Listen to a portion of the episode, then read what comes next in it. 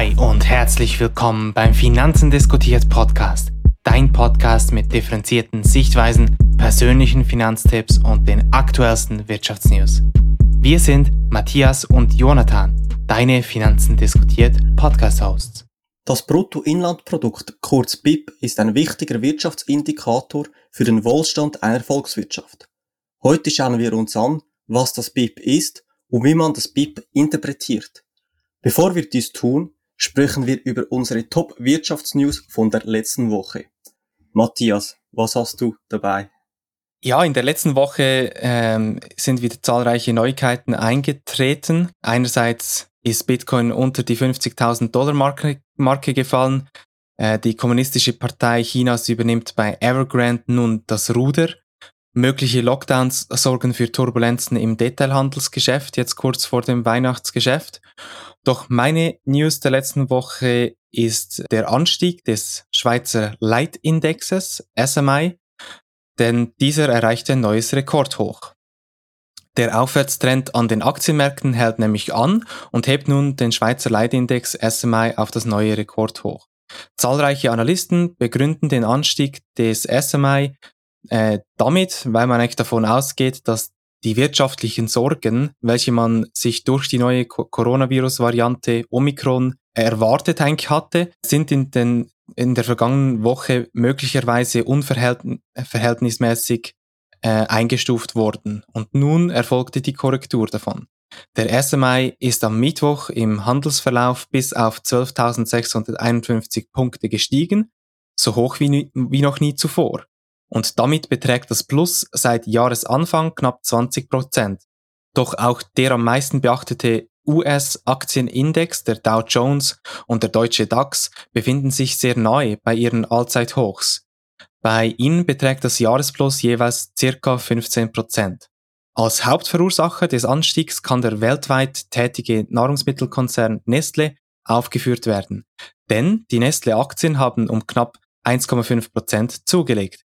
Die Zunahme kann durch den Verkauf des französischen Kosmetikkonzerns L'Oréal und dem milliardenschweren Aktienrückkaufprogramm erklärt werden. Die Aktie von Nestle stieg ebenfalls auf ein neues äh, Rekordhoch von 125,16 Schweizer Franken. Mhm. Ja, sicher äh, sehr interessant. Mit Nestle ist ein sehr spannendes Unternehmen, ein sehr gutes Unternehmen, sehr groß aufgestellt und ja, mit diesem Aktienrückkaufprogramm, ja, sind wahrscheinlich strategische Überlegungen, warum sie beim, bei L'Oreal diesen Entscheid gemacht haben und dafür eigene Aktien gekauft haben. Wahrscheinlich eine strategische Begründung. Ich habe dabei die hohe Inflation in den USA. Im November haben wir eine Inflationsrate von 6,8 Prozent in den USA gesehen und das ist äh, ohne Nahrungsmittel und Energie. Und diese Inflation ist eigentlich die höchste seit 1982. Und hier sieht man, dass halt vieles Gelddrucken dann schon auch einen Einfluss hat. Es war interessant, dass der FED-Chef Jerome Powell, der hatte immer wieder gesagt, es sei äh, transitory, also vorübergehend diese Inflation in diesem Ausmaß. Jetzt spricht er nicht mehr davon, dass es transitory ist und dass es wahrscheinlich ja eine längere Zeit auf diesem Niveau sein kann. Natürlich wissen wir das alle nicht, wie sich äh, das alles entwickelt. Aber es ist vielleicht auch wichtig zu wissen, oder, dass zum Beispiel ein, ein Verantwortlicher von einer Zentralbank, Notenbank, der muss natürlich schauen, dass er die Inflation mit seinen Aussagen nicht noch selber antreibt. Also wenn er natürlich sagt, es wird ganz schlimm und die Inflation, die wird ganz hoch ausfallen, werden natürlich die Leute jetzt noch mehr kaufen, weil sie denken, aber wenn jetzt bereits der Kühlschrank so viel kostet, dann kostet er in drei Monaten, drei Monaten noch mehr und darum heizt er automatisch die Inflation mit solchen Aussagen weiter an. Und ja, das ist halt auch wichtig zu verstehen, dass solche Leute halt eben zum Teil die Interpret Interpretation oder die Aussagen so machen, äh, ja, wie sie, wie sie für sich äh, halt richtig oder wichtig ist, dass eben nicht noch eine Verschärfung des Ganzen entsteht, aber ja, sicher interessant, so eine hohe Inflation, also seit fast 40 Jahren die, die höchste in einem äh, Monat, das ist schon auch beachtlich. Mhm. Ja, wie du, wie du erwähnt hast, das ist ein sehr wichtiger Job, ähm, de, den die äh, Chefs der Zentralbanken übernehmen und, und dem, dementsprechend auch sehr rücksichtsvoll äh, ihre Aussagen äh, treffen müssen und als, äh, als Bevölkerung muss man natürlich sehr gezielt darauf achten, mit welchen Worten sie äh, agieren und wirklich ganz genau hinhören, so dass man dann die eigenen ähm, Folgen daraus ableiten kann und die nötigen Maßnahmen treffen kann. Genau, also halt, ja, wie ein Politiker oder ein, ja, eine, eine Verantwortungsperson, der muss immer unterscheiden auf einem, äh, im Auto, oder, zwischen Bremse und Gas, oder, wie viel kann ich mhm. kommunizieren, wie viel muss ich auf der Bremse sein, also ein, ein Spiel, in dem Sinn. Genau. Gut. Ja, dann würde ich vorschlagen, dass wir zu unserem Hauptthema gehen, zum mhm. BIP. Matthias, willst du vielleicht ganz grob sagen, was das BIP ist? Genau, sehr gerne. Also einfach als grundlegende Definition des BIP äh, kann man eigentlich sagen, dass das Bruttoinlandsprodukt den Gesamtwert aller Güter, Waren und Dienstleistungen, die während eines Jahres innerhalb der Landesgrenzen einer Volkswirtschaft als Endprodukte hergestellt wur wurden, angibt, natürlich nach Abzug aller Vorleistungen. Und hierbei gibt es drei verschiedene Berechnungsmethoden für das BIP. Ähm, einerseits die Entstehungsrechnung, die Verwendungsrechnung und die Verteilsrechnung. Ich werde jetzt kurz auf die einzelnen eingehen. Also bei der Entstehungsrechnung ist es eigentlich so, dass dort der, der gesamte Wert aller produzierten Waren und Dienstleistungen ermittelt wird, die für den Endverbrauch bestimmt sind. Also und Jetzt stellt sich ja natürlich die Frage, oder? warum werden nur die Endprodukte dazugezählt? Wenn man jetzt beispielsweise einen Erzhersteller hat, einen Stahlproduzenten und einen Automobilhersteller, dann verkauft nur der Automobilhersteller letztendlich die Produkte an den Endkunden. Und bei dieser Entstehungsrechnung fokussiert man sich dann lediglich auf ähm, den Wert dieser produzierten Waren, also des Autos, ähm, beim äh, letzten Verkäufer. Denn dieser äh, tätigt ja bereits im Vorfeld die Einkäufe der, der, der äh, Lieferanten. Und wenn man, wenn man diese auch noch dazu zählen würde, dann würde man einzelne Teile, Teile der Produkte doppelt zählen. Dann ähm, die zweite Berechnungsmethode ist die Verwendungsrechnung, bei der die Gesamtausgaben für im Inland produzierte Waren und Dienstleistungen bestimmt werden.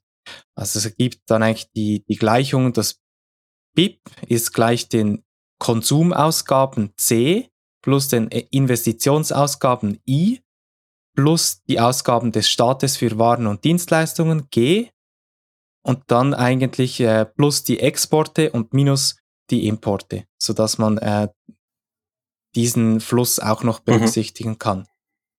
Dann zur dritten Methode, das wäre die Verteilungsrechnung, bei der die gesamten Faktoreinkommen ermittelt werden, die von den Unternehmen an die Haushalte fließen. Also sprich, ähm, man berücksichtigt dort auch unter anderem die Löhne und Zinsen, Mieten, Gewinn etc. Und das muss alles berücksichtigt werden, sodass schlussendlich äh, die richtige äh, Rechnung resultiert. Mhm. Genau, also du hast gesagt, eben die Zusammensetzung, also CI plus GX und IM. Ähm, also C ist für Consumption, I ist für Investment, G ist für Government und gibt eine interessante äh, Übersicht bezüglich eben diesen Ausgaben und es ist so, dass in den meisten Ländern die Konsumausgaben der höchste Teil des GDPs oder des BIPs ausmachen. Das ist eigentlich überall so in allen Ländern. In den USA ist es auch so, dass die Personal Consumption das deutlich am höchsten ist. Dann als zweiter Stelle kommen Government Spending, also eben das sind Staatsausgaben und dann die privaten Investments und dann bei den USA ist, ist es halt so, dass sie einen Minus-Net-Export haben Und darum haben sie eigentlich dort ein Minus, also sie verlieren eigentlich, das haben, verlieren einen Anteil des BIPs hier.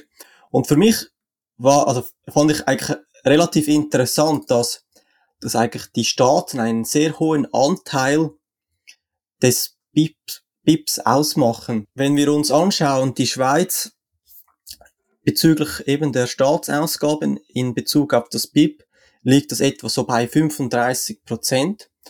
Und bei Frankreich ist es etwa 55 Prozent. Also die Staatsausgaben in Frankreich machen 55 Prozent des BIPs aus. Diese Daten sind von der OECD von 2017, also schon wenig länger her, aber ich denke so sind vom, vom Use Case wahrscheinlich immer noch gut zu gebrauchen. Und ich persönlich fand das schon auch interessant, dass, dass es einige Staaten gibt, bei denen mehr als 50 Prozent des BIPs der Staat ausmacht und kann, fand ich ein, ein, ein wenig irritierend. Ich weiß nicht, was, wie du das mhm. empfindest, Matthias, aber es dünkt mich enorm komisch, wenn, ja, wenn ein Staat so viel für das BIP verantwortlich ist oder so viel ausmacht. Definitiv. Also die Frage ist natürlich auch, wie, wie abhängig möchte man letztendlich vom Staat sein? Und je, je höher diese Quote natürlich ist, desto abhängiger ist man äh, letztendlich vom Staat. Deswegen ähm, schätze ich es natürlich schon, dass in der Schweiz dieser Anteil geringer ist als, als äh, jetzt beispielsweise in Frankreich. Ähm, worauf wir vielleicht noch kurz zu sprechen kommen können, ist äh, eigentlich der simple Unterschied zwischen dem realen und dem nominalen BIP. Das ist auch, auch immer wieder äh, ein Thema von zahlreichen Diskussionen. Denn ähm, das nominale BIP bezeichnet, also als nominales BIP bezeichnet man den Gesamtwert aller in einer Volkswirtschaft in einem bestimmten Jahr produzierten Endprodukte, bewertet zu den laufenden Preisen des Jahres, in dem die Produktion erfolgt. Und das reale BIP ähm, ist dann bewertet zu den Preisen eines bestimmten Basisjahres. Und somit ist das reale BIP inflationsbereinigt. Und Jetzt stellt sich natürlich die Frage, oder, ähm, auf welches Preisniveau man sich da bezieht und wie das sich genau zusammensetzt. Das Preisniveau Niveau erfasst man jeweils mittels eines Warenkorbs, der eigentlich so die gesamten Ausgaben, ein Beispiel äh, von möglichen Ausgaben äh, einer Person oder eines Haushaltes angibt und dieser wird in der Schweiz äh, mit dem LIC berechnet. Um eben das Preisniveau zu erfassen, berechnen somit Ökonomen die Kosten für den Kauf dieses Warenkorbs und der Preisindex ist eigentlich das Verhältnis aus den laufenden Kosten für diesen Warenkorb und den Kosten für diesen Warenkorb in einem bestimmten Basisjahr multipliziert mit 100. Und wenn man sich nochmals überlegt, oder, was sagt uns eigentlich das BIP überhaupt aus? Also die größte Bedeutung hat das BIP in seiner Verwendung als Maß für die Größe und Leistungsfähigkeit einer Volkswirtschaft. Also durch die Messung des BIP können wir somit nicht nur die Entwicklung einer Volkswirtschaft in einzelnen Jahren miteinander vergleichen, sondern gleichzeitig ermöglicht es auch, die ökonomische Entwicklung und Leistungsfähigkeit verschiedener Volkswirtschaften analysieren und beurteilen, beurteilen zu können. Weil ansonsten wäre es natürlich sehr schwierig, jetzt beispielsweise die Schweiz mit Frankreich, Deutschland oder Österreich zu vergleichen und mit dem BIP, vor allem dann mit dem realen BIP pro Kopf, hat man ein, ein geeignetes Tool, äh, damit man gewisse äh, Aussagen über diese Volkswirtschaften machen kann. Mhm. Es gibt auch ein paar Dinge, die sind nicht im BIP enthalten. Das sind zum, Be zum Beispiel äh, Schwarzarbeit, Haus Haushaltstätigkeiten, ehrenamtliche Pflege, Dinge, wo man tun kann. Und ja, das ist schon auch äh, immer wieder ein Diskussionspunkt, wo, wo auftaucht eben, dass die Kinderbetreuung oder die Arbeit, sag ich mal, der Frau, wo zu Hause bleibt in, in manchen Fällen, ähm, dass es halt das nicht dazugerechnet wird. Und es gibt noch weitere Schwierigkeiten beim BIP. Zum Beispiel heute bei digitalen Dingen ist es, ist es oft schwierig, der, der, der richtige BIP äh, ja, zu berechnen oder herauszufinden. Ein Beispiel dazu. Früher hatte man für eine CD, also Musik-CD, hat man 10 Euro bezahlt und hatte, hatte man ja verschiedene CDs gekauft und jedes Mal hat es, hat das zum BIP beigetragen und heute zahlt man 10 Dollar äh, bei Spotify für ein Monatsabo und ja, es ist halt oft schwierig dann die genaue Umrechnung ja, herzustellen, weil ja, die Welt sich verändert. Und auch ist es so, dass man beim BIP beachten muss, also wenn, wenn, man jetzt auf das BIP eines Landes äh, äh, darauf eingeht, dass ja in ein paar Ländern wächst die Bevölkerung und in anderen äh, äh, ja, wächst sie nicht. Und daher muss man auf das reale BIP pro Kopf achten. Das ist das Entscheidende. Weil je mehr Leute in, einer, in einem Land sind, desto höher wird wahrscheinlich auch das BIP in diesem Land in den meisten Fällen. Und darum, daher ist es wichtig, auf das BIP pro Kopf zu achten. Und wenn wir das BIP pro Kopf uns anschauen im Jahr 2020 in US-Dollar, dann ist Nummer eins äh, Luxemburg mit 116.000. Nummer zwei Schweiz mit 86.000. Nummer drei Irland mit 83.000.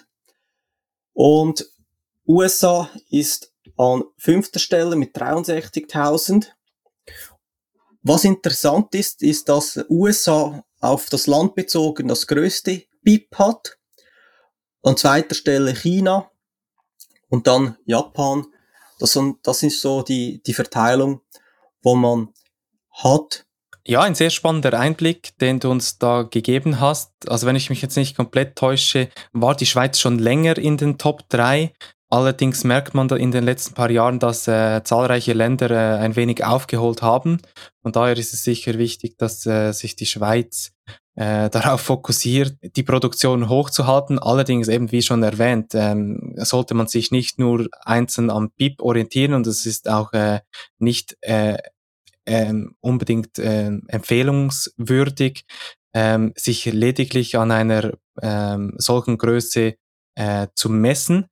Worauf ich auch noch kurz eingehen möchte, also du hast schon erwähnt, dass gewisse Größen nicht zum BIP dazu gerechnet werden.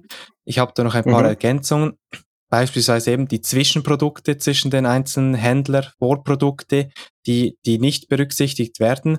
Und dann natürlich auch gebrauchte Güter. Also wenn ich jetzt ein, ähm, ein Auto auf Ricardo oder Tutti äh, verkaufe, dann wird das natürlich nicht zum BIP dazu gezählt und auch äh, Finanzaktiva wie Aktien und festverzinsliche Wertpapiere werden ebenfalls nicht dazu gerechnet.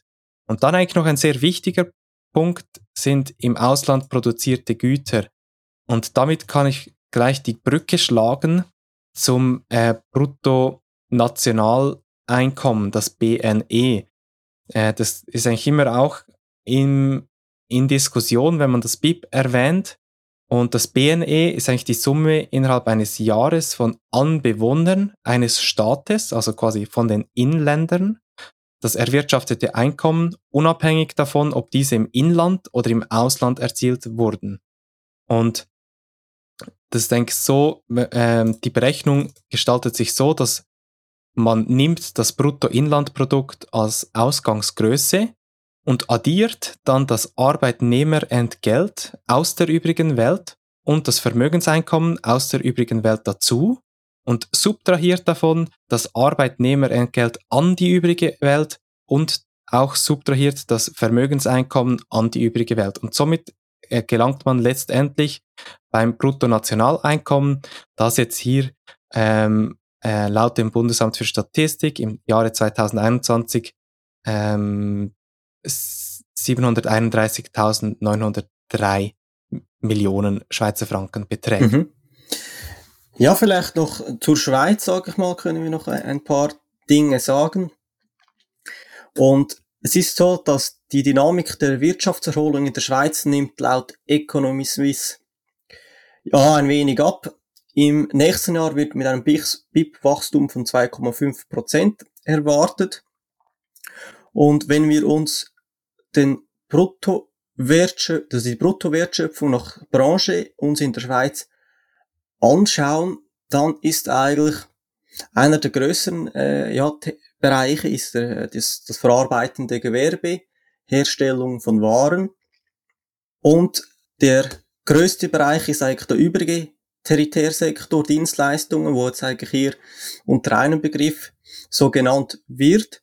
Und ja, hier sieht man eigentlich noch, also fand ich noch interessant, dass in der Schweiz trotzdem das verarbeitende Gewerbe in der Schweiz dennoch einen großen Einfluss ja, hat bei uns, hat mich ein wenig erstaunt. Es hat im Vergleich zu 1985 zum, im, äh, zum, zum Jahr 2019 äh, leicht abgenommen, aber es macht trotzdem einen großen Anteil aus, hat mich ein wenig erstaunt, erstaunt weil eben die Schweiz, sag ich mal, aufgrund des äh, hohen Schweizer Franken und so immer wieder Probleme hat bei, bei der herstellenden Indus Industrie.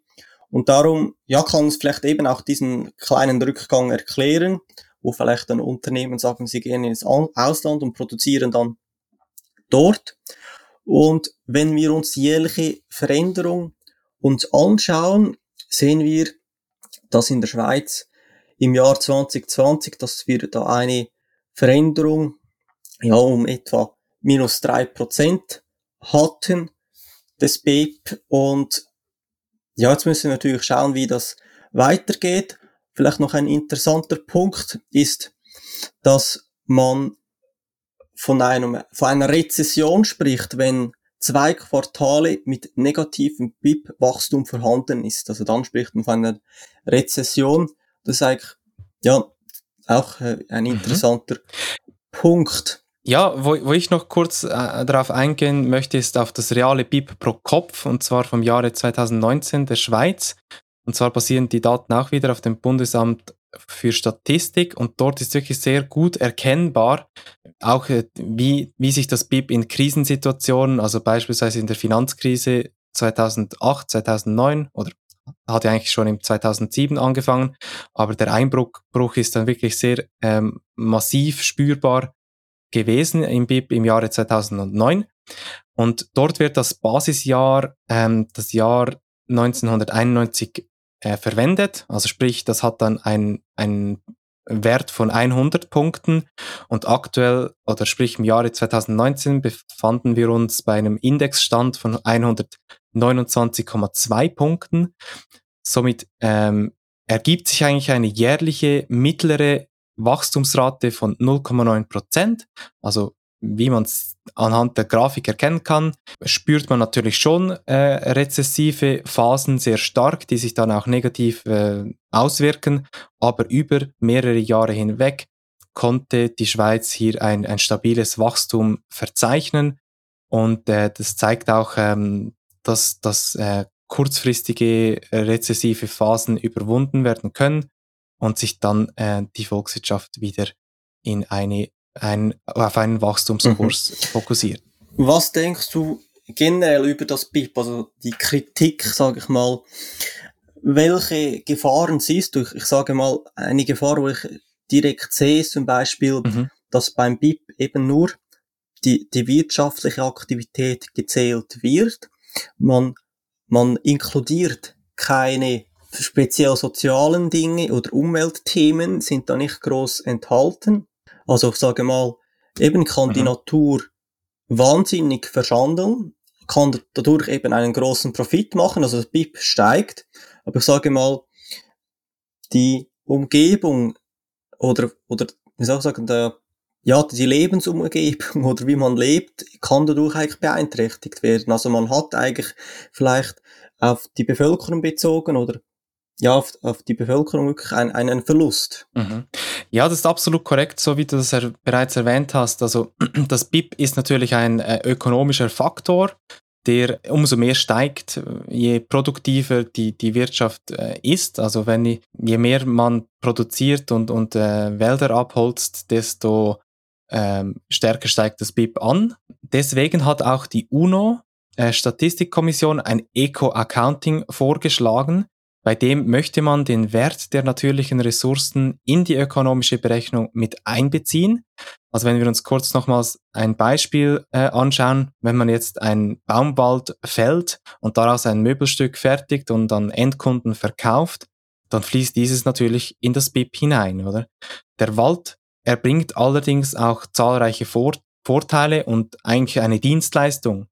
Denn die Bäume, die binden CO2, sie nehmen Wasser auf, verhindern so Erosionen. Und erst wenn man diesen Dienstleistungen des Baumes, den er ja quasi, ich sage jetzt mal, gebührenfrei einfach so zur Verfügung stellt, wenn man diesen Dingen einen Wert geben würde, so könnte man wirklich beurteilen, ob es sich lohnt, das Holz zu fällen oder nicht. Und wenn man sich das jetzt wieder für die Schweiz anschaut, die Schweiz fokussiert sich allerdings nicht darauf, den natürlichen Ressourcen einen Wert zuzuordnen, sondern die Produktion, die geschieht über die Märkte. Weil laut Roland Indergant, Leiter Ressort Konjunktur beim Staatssekretariat für Wirtschaft, SECO, kommen bei der Zuordnungen von Werten an natürlichen Ressourcen schnell persönliche Wertungen herein. Also es ist dann schwierig abzuschätzen, äh, geben wir jetzt diesem, dieser Dienstleistung des Waldes, wie viel Wert wollen wir diesem beimessen? Und in der Schweiz funkt das, funktioniert das eigentlich mittels der Umweltgesamtrechnung, denn diese liefert einerseits wirtschaftliche Informationen zur Umwelt und andererseits auch Umweltinformationen zur Wirtschaft. Sie beruht sich also auf denselben Grundsätzen wie die volkswirtschaftliche Gesamtrechnung VGR und ergänzt diese um eine ökologische Dimension. Also die Umweltgesamtrechnung wird somit als Satellitenkonto der volkswirtschaftlichen Gesamtrechnung betrachtet und diese Methodik wurde vom Statistischen Amt der Europäischen Union, auch genannt Eurostat, auf Grundlage des System of Environmental Economic Accounting der UNO entwickelt. Und die Schweiz also in der Schweiz werden somit monetäre und physische Umweltkonten sowie ein Konto des Naturvermögens erstellt. Und man kann sich das wirklich ähm, anschauen, man kann sich die Excel-Statistik äh, herunterladen und dort sieht man, nach welchen Bereichen ähm, das Konto der Umweltschutzausgaben aufgeteilt ist und welcher Wert dort bei, beigemessen wird. Und das finde ich persönlich ähm, eine doch sehr ausgeklügelte Variante, und ähm, eben halt, weil es sehr schwierig ist, den natürlichen Ressourcen einen, einen Wert beizumessen, ähm, schätze ich diese, diese Variante sehr, oder? Mhm. Sie entspricht eigentlich der, also, ja, bestimmt eigentlich sehr passend den Wert. Genau, also eben, ich denke, man sollte den Lebens, die Lebensqualität bemessen. Also eben sind Faktoren wie, wenn man den ganzen Wald abholzt oder alle äh, Seen verschmutzt sind. Und da gibt es einen äh, ja, Index für die Lebensqualität, Le Lebensqualität und der ist, das ist der Human Development Index und der wurde von den Vereinten Nationen erstellt. Er berücksichtigt nicht nur das Bruttoinlandsprodukt pro Kopf, sondern auch die Lebenserwartung, der Bildungsgrad der Bevölkerung. Und an der Spitze hier im Jahr 2019 waren Norwegen, Schweiz und Irland, Deutschland Platz 4 und es sind jetzt hier nicht alle Faktoren äh, also integriert und darum kann man hier auch wieder einen äh, Kritikpunkt an diesem Index machen. Aber eben es gibt weitere Indikatoren, Indexe, wo man dies ja vielleicht besser vergleichen kann und eben schlussendlich ist auch meiner Meinung der beste Indikator die Lebensqualität eines Landes und nicht unbedingt das PIP, obwohl das PIP auch äh, ein wichtiger Faktor ist, muss ich sagen. Mhm. Ja, letztendlich äh, soll man sich nicht nur auf eine Kennzahl fokussieren. Das PIP ist sicherlich ein, ein wichtiger, ein, eine wichtige Kennzahl, auf, äh, die man zur, äh, zur Hand hat. Und, und das BIP wird einfach sehr viel genannt, sage ich mal, oder? Es hat wirklich, Definitiv. Man liest überall nur über das. Das ist halt vielleicht ein, ein wenig eintönig. ja, es ist halt schon sehr, ich sage jetzt mal, bekannt und gut erforscht. Man, ja, eine sehr sichere Methode, auch ähm, die Produktion zu bemessen zu, oder zu ermessen. Aber nichtsdestotrotz, wie schon erwähnt, sollte man sich auch nicht als Land jetzt unbedingt zwingendermaßen auf ein, ein jährliches BIP-Wachstum von x Prozent fokussieren, ähm, weil eben, wie schon erwähnt, gewisse Kritikpunkte ähm, dies nicht unbedingt befürworten. Mhm. Gut, dann würde ich sagen, dann kommen wir zu den Quick Questions. Das funktioniert wie jedes Mal. Ich habe mir ein paar Fragen vorbereitet und das Ziel ist es, dass du diese möglichst kurz, möglichst knackig beantwortest. Bist du ready? Ja. Okay. Also, Frage Nummer eins. Warum ist das BIP pro Kopf in der Schweiz so hoch? Weil die Schweizer viel arbeiten. Ganz einfach. okay. Ja, dem, dem, dem gebe ich recht. Gut. Zweite Frage. Schätzt du ein jährliches Wachstumsziel für eine Volkswirtschaft als sinnvoll ein und warum? Ja, ich denke schon.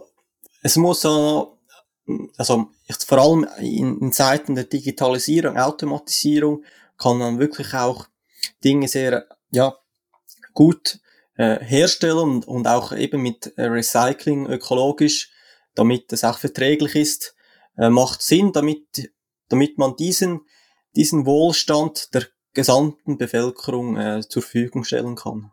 Mhm. Okay. Frage Nummer drei. Sollen wir natürlichen Ressourcen einen effektiven Wert beimessen? Wäre sinnvoll, ja. Okay. Und zur letzten Frage bezüglich der Schattenwirtschaft oder auch genannt Schwarzarbeit. Wie groß schätzt du die Schwarzarbeit in der Schweiz ein? Ja, da kenne ich mich natürlich sehr gut aus in der Schattenarbeit, Schwarzarbeit. Bin ich natürlich immer tätig. Nein, Spaß beiseite. Ähm, ich denke so im Verhältnis zum BIP so drei, drei, fünf Prozent, sage ich jetzt mal. Okay. Die, du ja, du weißt die Antwort, kann, oder?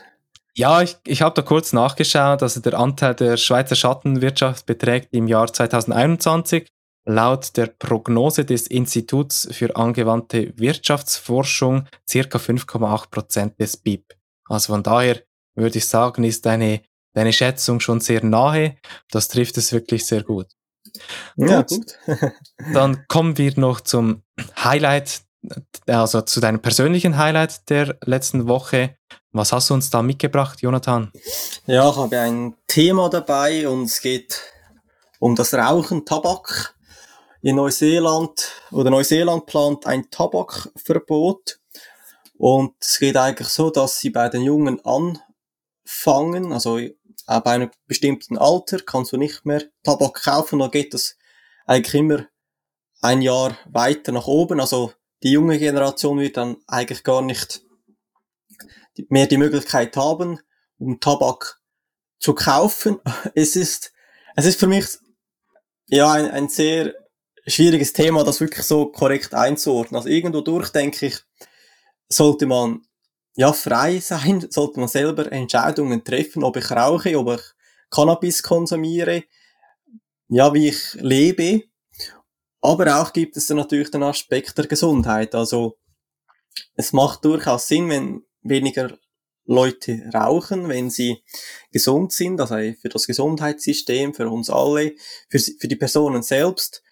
Und ja, es ist, es ist wirklich sehr schwierig. Also haben, hat man jetzt wieder hier eine Gesundheitsdiktatur in Neuse Neuseeland, kommt dann äh, Zuckerverbot noch und dieses Verbot noch, oder ist es halt wirklich so äh, im Sinne, wir wollen etwas Gutes und, und die meinen das ernst. Es ist halt wirklich so schwierig für mich zu, zum einzuschätzen und eben, mhm. ich denke, man diskutiert ja auch in Deutschland jetzt mit der neuen Regierung über, über die Legalisierung von Cannabis, in den USA auch schon ein Thema, äh, ja, kann man auch diskutieren. Ist das nicht auch schädlich zum Teil, oder wenn man zu viel konsumiert und so weiter? Ja, was denkst du darüber? Also gut, ich habe mich jetzt natürlich gar nicht äh, über dieses Thema informiert. Grundsätzlich ähm, ist es natürlich schon ein gewisser Einschnitt in die persönliche Freiheit, wenn man das Rauchen komplett verbietet. Auf der anderen Seite befürworte ich es natürlich, dass man versucht, speziell bei Kindern da, darauf zu schauen, dass diese nicht zum Rauchen an, also zum Rauchen kommen oder ja, in diese in diese Sucht Teil, hineinkommen, ja. hineingeraten, genau. Allerdings, eben, wie du schon erwähnt hast, also wenn, wenn das, man könnte das dann natürlich auf sämtliche Bereiche ausweiten, dann dürfte man auch keine äh, Paprika-Chips mehr äh, anbieten und verkaufen, denn jeder, der das kauft, äh, schädigt seine Gesundheit eigentlich ja. auch. Und und eben, das ist die, die Frage, oder? Ob, ob man das möchte, dass der Staat einem immer sagt, das darfst du, das darfst du nicht, das darfst du. Mhm. Das ist, das ist eben auch die Freiheitsfrage. Und ja, ob der Staat das darf oder soll, das hat, ja, eine, ah, ja, ja, definitiv. Also ich persönlich befürworte natürlich ähm, generell äh, das rauchfreie Zonen auch in, in, den Restaurants. Also ich könnte mir nicht mehr vorstellen, äh, in einem Restaurant eine Speise zu mir zu nehmen, wenn der Nachbar quasi äh, eine Zigarette vor sich herqualmt. Das ja, war halt früher wirklich der Fall und, und heutzutage hat man sich daran gewöhnt, dass, dass solche Breie rauchfrei sind. Ähm, aber eben, wie gesagt, das ist natürlich ein, ein recht starker Eingriff in die persönliche mhm. Freiheit. Ja, was hast du dabei? Ja, ich habe mir etwas von Neuralink herausgesucht und zwar ähm, soll Neuralink im kommenden Jahr bereits erste Chips in Gehirnen von Patienten mit schweren Rückenmarksverletzungen testen. Also aktuell wird ja der Chip bereits an Schimpansen getestet und dabei konnten bereits erste Erfolge verzeichnet werden. So konnte beispielsweise ein Schimpanse mittels der Implementa Implementation des Neuralink-Chips eigenständig ein Computerspiel bedienen. Da sich allerdings natürlich die Kommunikation mit, mit Affen oder Schimpansen eher schwierig gestaltet, respektive natürlich nicht vergleichbar ist mit der Kommunikation zwischen Menschen, ist es natürlich sehr äh, spannend herauszufinden, wie sich das schlussendlich auf die ersten Patienten auswirkt. Und das wirkt ähm, oder es birgt meiner Meinung nach ein hohes Potenzial, wie wir wissen, sind allerdings die zeitlichen Prognosen von Elon Musk nicht immer sehr exakt, so dass man vielleicht damit rechnen muss, dass es dann, dass die effektive Implementation dann auch noch ein bisschen länger andauern könnte. Aber nichtsdestotrotz, auch wenn das äh, ein paar Monate länger dauert, wäre das natürlich ein bedeutsamer Durchbruch in der Neu Neurotechnologie. Und wenn man sich das mal anschaut, oder, also der, der Chip, der besteht eigentlich aus einem Link, denn ähm, eigentlich das Hauptstück dieses Chips. Äh, dann hat er eigentlich solche Neural Threads, die dann in das Gehirn ähm, äh, eingebunden werden oder eingepflanzt werden, besser gesagt. Und dann hat es noch einen Charger, mit dem man dann das Gerät wieder aufladen kann. Wenn man sich nochmals überlegt, oder was ist der Neuralink eigentlich? Das ist ein Brain-Computer Interface und das soll eben mittels diesen Neural Threads, also Elektroden, realisiert werden, die ins Gehirn implantiert werden. Und es gibt eigentlich im menschlichen Gehirn über äh, 86 Milliarden Neuronen im Gehirn und diese senden und empfangen Informationen. Obwohl es verschiedene Arten von Neuronen gibt, bestehen sie im Allgemeinen aus drei Teilen, und zwar den Dendriten, die ein Signal empfangen, einem Zellkörper, auch Soma genannt, der das Signal berechnet, und aus einem Axon, der das Signal aussendet. aussendet. Und Neuronen sind durch Synapsen miteinander verbunden. Die Neuronen des Gehirns sind also verbunden und senden und empfangen Signale über Axon, dendriten Verbindungen, also die sogenannten Synapsen. Und Neuronen kommunizieren durch elektrische Signale. Und dieses Aktionspotenzial kann man eben nutzen. Äh, und wenn man die elektrischen Signale im Gehirn aufzeichnen kann, dann kann man eben damit, äh, oder zumindest gemäß Neuralink, bestehende, ähm, ich sage jetzt mal, Krankheiten heilen oder diese zumindest bis zu einem gewissen Grad verbessern. Und das ist wirklich ein, ein, ein sehr spannender Bereich. Wenn man sich das anschaut, gab es früher auch schon sehr große Gerätschaften, die dann äh, in das Gehirn eines Menschen implantiert wurden. Und das ist dann sehr unhandlich. Von daher ist die Lösung von Neuralink äh, wirklich sehr ausgeklügelt. Ja, das ist Neur Neuralink, das ist sicher ein, ja, ein spannendes Unternehmen. Ich habe nur vorher mir vorgestellt, die Schimpansen da am herumzocken. Da müsste ich auch noch dabei sein, wäre sicher lustig, so gegen, gegen diese Schimpansen am, am Zocken da. Wäre, wäre sicher interessant, da mal dabei zu sein. Glaubst du, würdest, würdest ja, du gewinnen? Ja, kommt drauf an, wie gut dieser Neuralink ist, oder was sie haben. Das kommt genau, drauf an, oder? Genau. Ja, gut. Dann sind wir, glaube ich, für heute fertig. Falls euch die heutige Folge gefallen hat, dann könnt ihr gerne ein Abo dalassen, damit ihr auch die nächste Folge nicht verpasst. Besten Dank für die Aufmerksamkeit und bis zum nächsten Mal. Dein Jonathan und Matthias.